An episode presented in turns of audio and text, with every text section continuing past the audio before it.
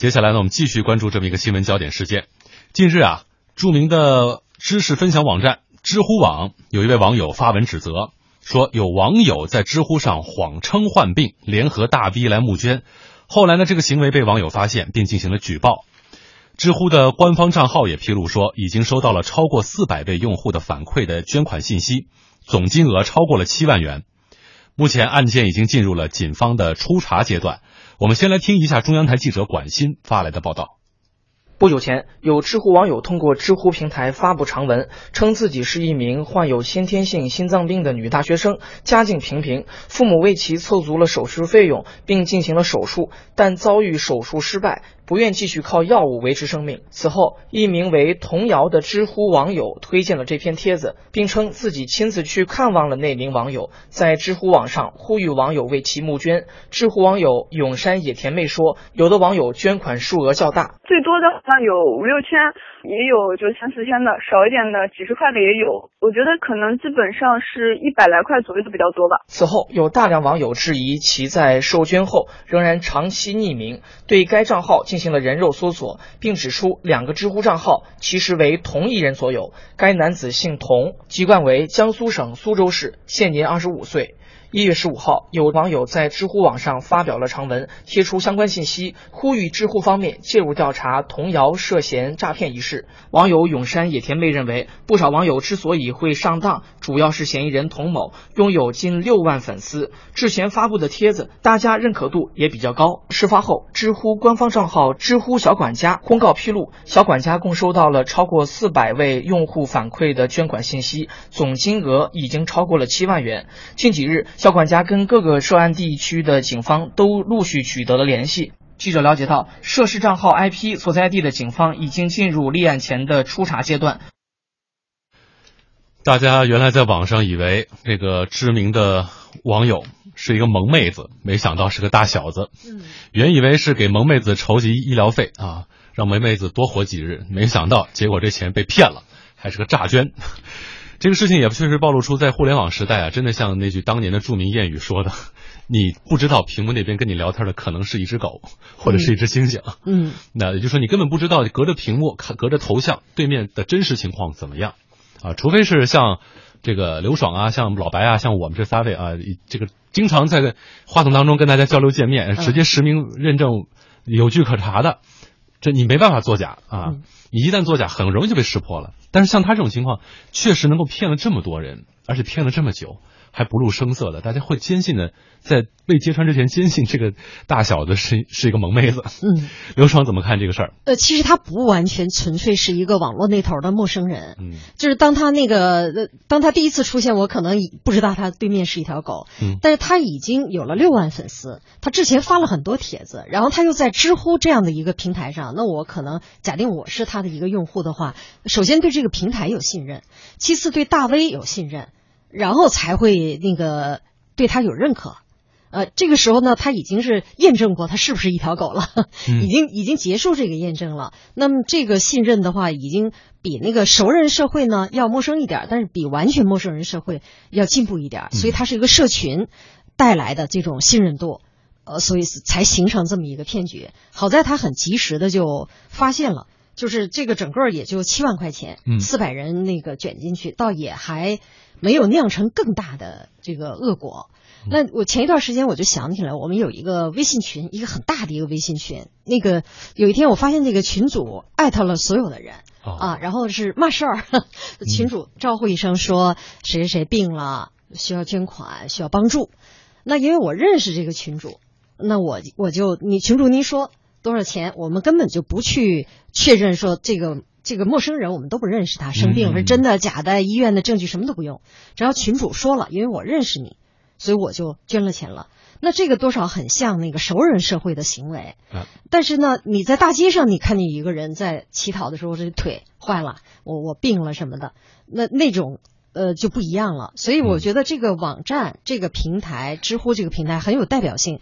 它既不是像微信那样的熟人社会，也不是大街上的完全陌生人，所以它这个平台所建立的信任，给给大家一个一个前提，这个前提是你这个捐出爱心的这种呃，它所以它不完全是一个网络那头的一个有可能是一条狗，所以我觉得这个平台要承担一定的自洁的这种功能，呃呃，纯洁的洁，洁净的洁，自洁自查的啊，自查自洁的功能。但是呢，这个也确实操作上可能也比较难，因为你有有人呼吁捐款的时候，你怎么去查呢？嗯就是要医院的证明，还是要怎么样？呃，因为大家在虽然在这一个平台上有一定的信任度，但是呢，还是不了解非常的这个呃。更更精细的个人信息，所以这个查起来也有一定的难度，就是这个是一个难题。但是平台还是要做这种字节的规则啊、功能啊，还是要设置。嗯，其实这也反映出知乎它这网上可能确实它在这个规则设置上和它的技术设置上存在一些需要完善的地方。因为你比如说我们在 QQ 啊或微信当中。比如说我我我我发一条微信，我说刘爽老师啊，我们这儿接下来这个什么什么什么活动，要实名登记一下您的啊信息啊或者身份证号，嗯，马上就会您那收到一个就是他后台推送提示，嗯，切勿泄露个人个人的一些身份身份的一些信息哈，嗯。那么确实，我们在知乎，它在这方面，它到底有哪些需要完善？它在这个事情当中，它要承担怎样的责任？我们这些知乎的网友们，以及所有的大家参加社交群体的网友们，在这个事情当中如何防范呢？稍后来说。在半点报时之前呢，我们关注了知乎网友在网上诈捐事件。刚才刘爽呢也是发表了他的观点哈，在一个社群的一个环境当中，彼此之间的这种陌生度并不是最强的，但是信任度有可能会变得很强。因此，这种诈捐的事件也确实存在一些的可能性，给某些人钻空子留下了空间。当然，这个平台也存在自己不够完善和有待加强的监管责任。老白怎么看这个事儿？我觉得你俩人说都对。这个事儿是什么呢？你觉得哪儿对？诈捐这个事儿呢？因为这个事后处理不难，因为我们从刑法呀、治安处理处罚条例相关的规定法律都有明确的规定啊。你涉及到这个调查清楚以后是诈捐。或者是诈骗，嗯，那就是该拘留拘留，该罚款罚款，该判刑判刑，是吧？这个我们都非常明确，这个各种各项制度规定。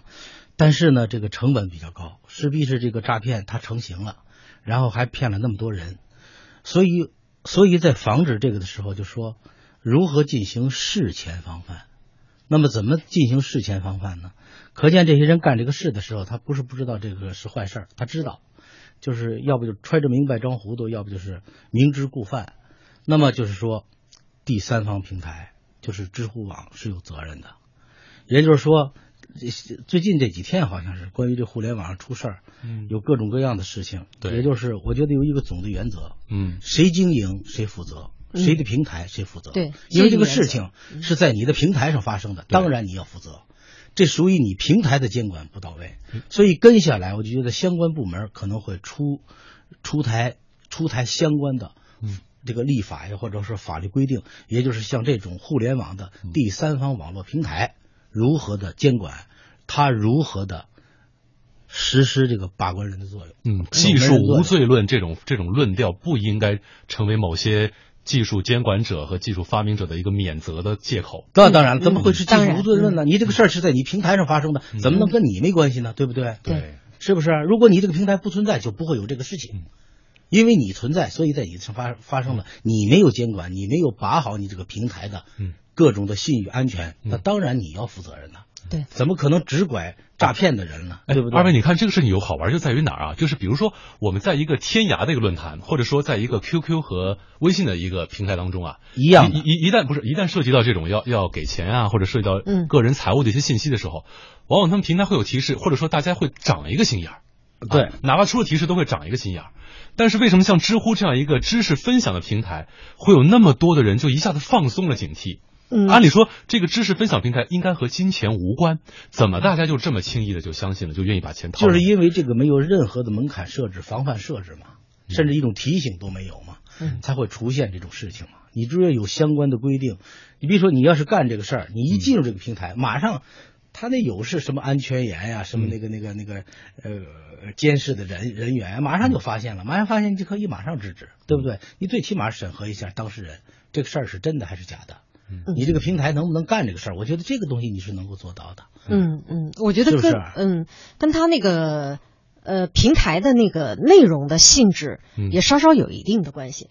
哎，假定我们在这儿是一个这个聊八卦的这么一个平台啊啊，每天我们传递各种这个小道消息，呃，路边社的消息，然后哪个演员又跟谁谁谁怎么着了啊，然后传播一点那个影像啊什么之类的。那个时候你的信任连接就不会那么强啊啊！那那个时候我在说，我我我我我我见到一个人什么怎么样，你去给他捐款，你的问号可能要打的多一些。对，我觉得你这捕风捉影的啊，路边社。对，所以呃，跟他这个知乎，它是一个分享知识的一个平台，而且这个有六万粉丝的这个大 V 之前发的一些东西呢，还是被大家认可的。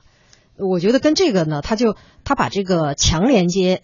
和弱连接啊，它就往强连接方向上又走了一步，又走了一步啊！对我，所以我觉得呢，越是这样的一个平台，越要珍惜自己的声誉，越要建立好字节的这种功能。不是他这个这个人在利益面前自控力是很差的，人在利益面前自控力你就是你，因为你的相关制度不，你你你不具备，你的防范措施没有，嗯，就说你这个制度有问题，是不是？那你就说。就是那坏人，好人容易变坏嘛，对不对？但是如果你制度进行了防范，嗯，那坏人做坏事很难，他就成为了好人嘛。对，这个很简单的一个道理。犯罪成本太高。现在互联网发生的一些事情呢，当然大家就议论纷纷，说这个说这个也有，说那个也有，是吧？